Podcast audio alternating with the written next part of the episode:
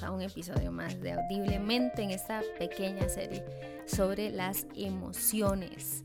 Hace dos episodios hablé un poco acerca de la generalidad de este tema y luego tomé un episodio para hablar de la emoción del enojo y en el anterior hablé de la emoción de la alegría. Es importante recordar que todas las emociones están allí por algo, todos somos capaces de experimentar todas estas emociones y ninguna es buena ni mala, simplemente están allí con una función particular y debemos hacer una buena y adecuada gestión de esas emociones para sacarles el mayor provecho y que no nos lleven a escenarios dolorosos como por ejemplo cuando el enojo se convierte en ira o cuando la alegría se convierte en euforia que, y no nos permite tener claridad para toma de decisiones, etcétera, etcétera. Entonces, em, esas son algunas de las bases en las que me he estado, em, o las que he estado tomando como una plataforma para el desarrollo de, este, de estos episodios. Y hoy quiero hablar acerca de la emoción de la tristeza. En el episodio anterior, como les digo, hablé acerca de la emoción de la alegría y quizá podríamos decir que de una manera contrapuesta pues, encontramos ahora la emoción de la tristeza, partiendo entonces de la base de que ninguna es buena ni mala, simplemente están allí para algo, para anunciarnos algo y nosotros somos responsables de la gestión que hagamos de cada una de estas emociones. La tristeza entonces aparece como una emoción que es una respuesta frente a eventos que percibimos como una pérdida o que percibimos como una desilusión, como un fracaso. Este, les decía hace dos episodios que la, el enojo aparece como una respuesta frente a cosas que que nos parecen amenazantes o que nos parecen injustas. La alegría aparece frente a cosas que nos parecen o situaciones que nos parecen muy agradables, de bienestar para nosotros. Y entonces la tristeza en esta misma línea aparece justo allí, cuando experimentas una pérdida. Y no necesariamente estoy hablando de, muerte, aquí es muy importante, ¿verdad? Que no liguen la palabra pérdida a muerte, que lo, escucho muchísimo, sino cuando, cuando sentimos que perdemos algo. Eh, puede ser una relación, puede ser un trabajo, puede ser una, una situación particular, puede ser un objeto particular. Entonces, cuando experimentamos este tipo de cosas o desilusión, la tristeza puede aparecer. Hay, algo muy importante que quiero recalcar y es que la tristeza no es señal de debilidad.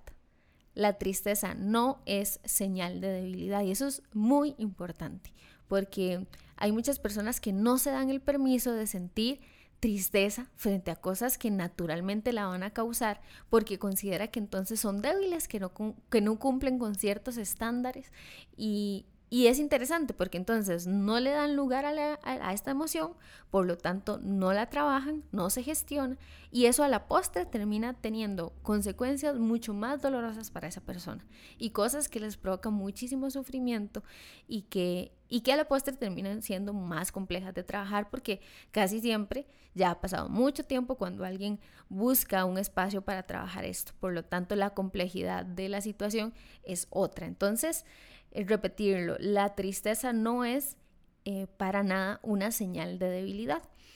Y es cierto que no es placentera, ¿verdad? Es cierto que quizá no es eh, una, una sensación que esté ligada con, con, el placer, con sentirse bien, pero lo que sí quiero decir es que aunque no cumpla con esas características y aunque no sea placentera, sí es útil, sí tiene una utilidad la tristeza.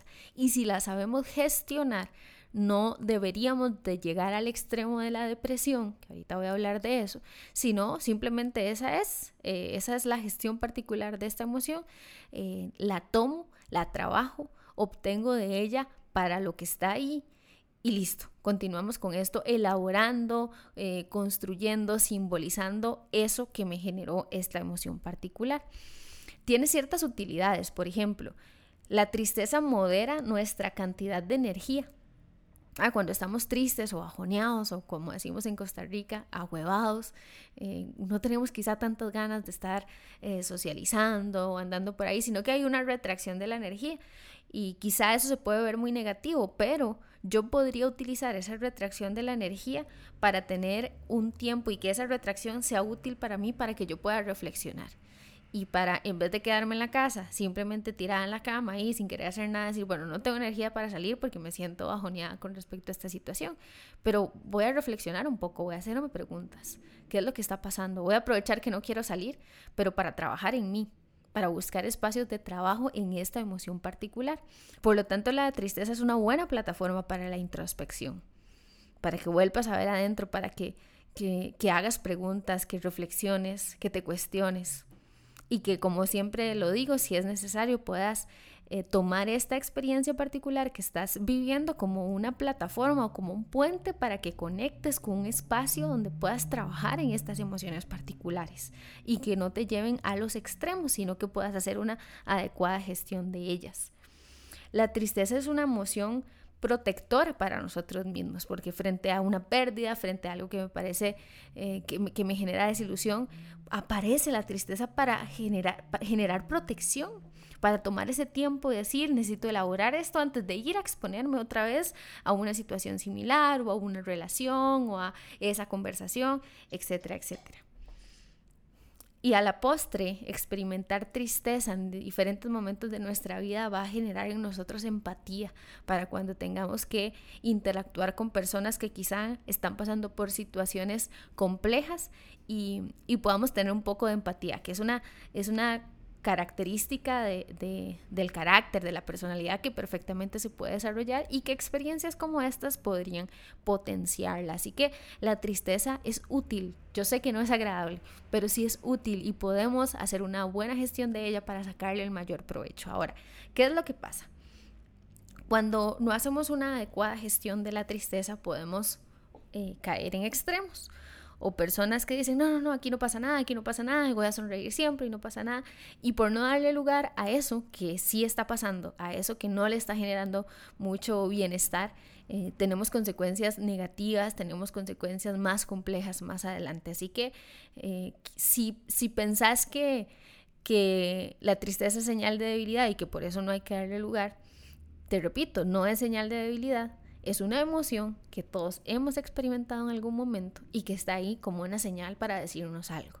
Si tomas el tiempo para trabajarla, no tienes por qué quedarte ahí pegado o pegada, pero puedes gestionarla y seguir adelante y, sacar de ella eh, la utilidad necesaria para la experiencia particular que estés viviendo. Entonces tenemos ese extremo por, por ese lado y por el otro lado tenemos personas que eh, tampoco hacen una adecuada gestión de esta emoción porque sí le dan lugar, pero eh, hay un, se engancha tanto en esta emoción particular que se llega a desarrollar una depresión. Eh, no es lo mismo la tristeza que la depresión, pero una eh, inadecuada gestión de la emoción de la tristeza podría desembocar en una depresión. Y cuando estamos hablando de depresión, estamos hablando ya de de algo bastante distinto, algo instaurado con ciertas características, con un nivel de complejidad y de profundidad muy diferente a la emoción por sí sola de la tristeza. Y si quisieras conocer un poquitito más acerca de la depresión, te invito a que vayas a buscar el episodio que salió hace ya algunos meses acerca de depresión, para que puedas ahí encontrar algunos, algunas cuestiones que nos pueden hacer entender cuál es la diferencia entre tristeza y depresión y cuáles serían pues los posibles caminos a tomar si consideras que, que quizá un estado más depresivo se está instaurando en tu vida. Ahora, si alguien me está escuchando y dice, que si yo ya escuché, ya escuché el episodio de la depresión y creo que no, creo que yo no tengo depresión, pero sí he estado experimentando con mucha frecuencia la tristeza. Es importante, insisto, que te hagas preguntas, ¿por qué? ¿Qué te ha estado generando esto? ¿De dónde viene?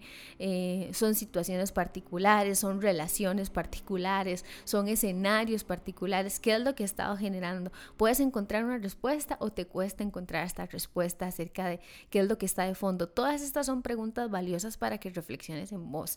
Y aquí es muy importante siempre que puedas encontrar espacios de conversación con personas eh, que sepas que, que puedes tener una conversación valiosa para exponer y elaborar un poco a través de tus palabras, a través de tu discurso lo que está ocurriendo con respecto a esta emoción. Y si es necesario que busques un espacio de trabajo con un profesional para trabajar esto, pues que lo hagas. Esto no tiene nada de malo, no es señal de debilidad eh, y hay que ir rompiendo rompiendo con el mito, porque la salud mental, la salud emocional es importantísima porque va a repercutir en todas las áreas de tu vida.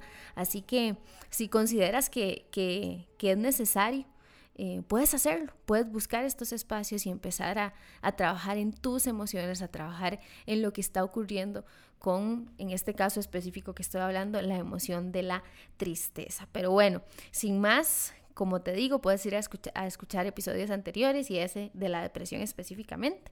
Y nos vamos a escuchar en el próximo donde voy a hablar de la emoción del miedo, que es una emoción eh, que ha estado muy presente en los últimos meses en nuestros contextos a raíz de todo lo que ha estado pasando en este año 2020. Así que, bueno, si quieres decirme algo acerca de la tristeza, alguna pregunta, alguna experiencia, algún comentario, puedes escribirme a través del Instagram psicóloga Casey Varela o bien en los medios que te dejo en la descripción de este episodio. Así que nos escuchamos en el próximo. Pura vida.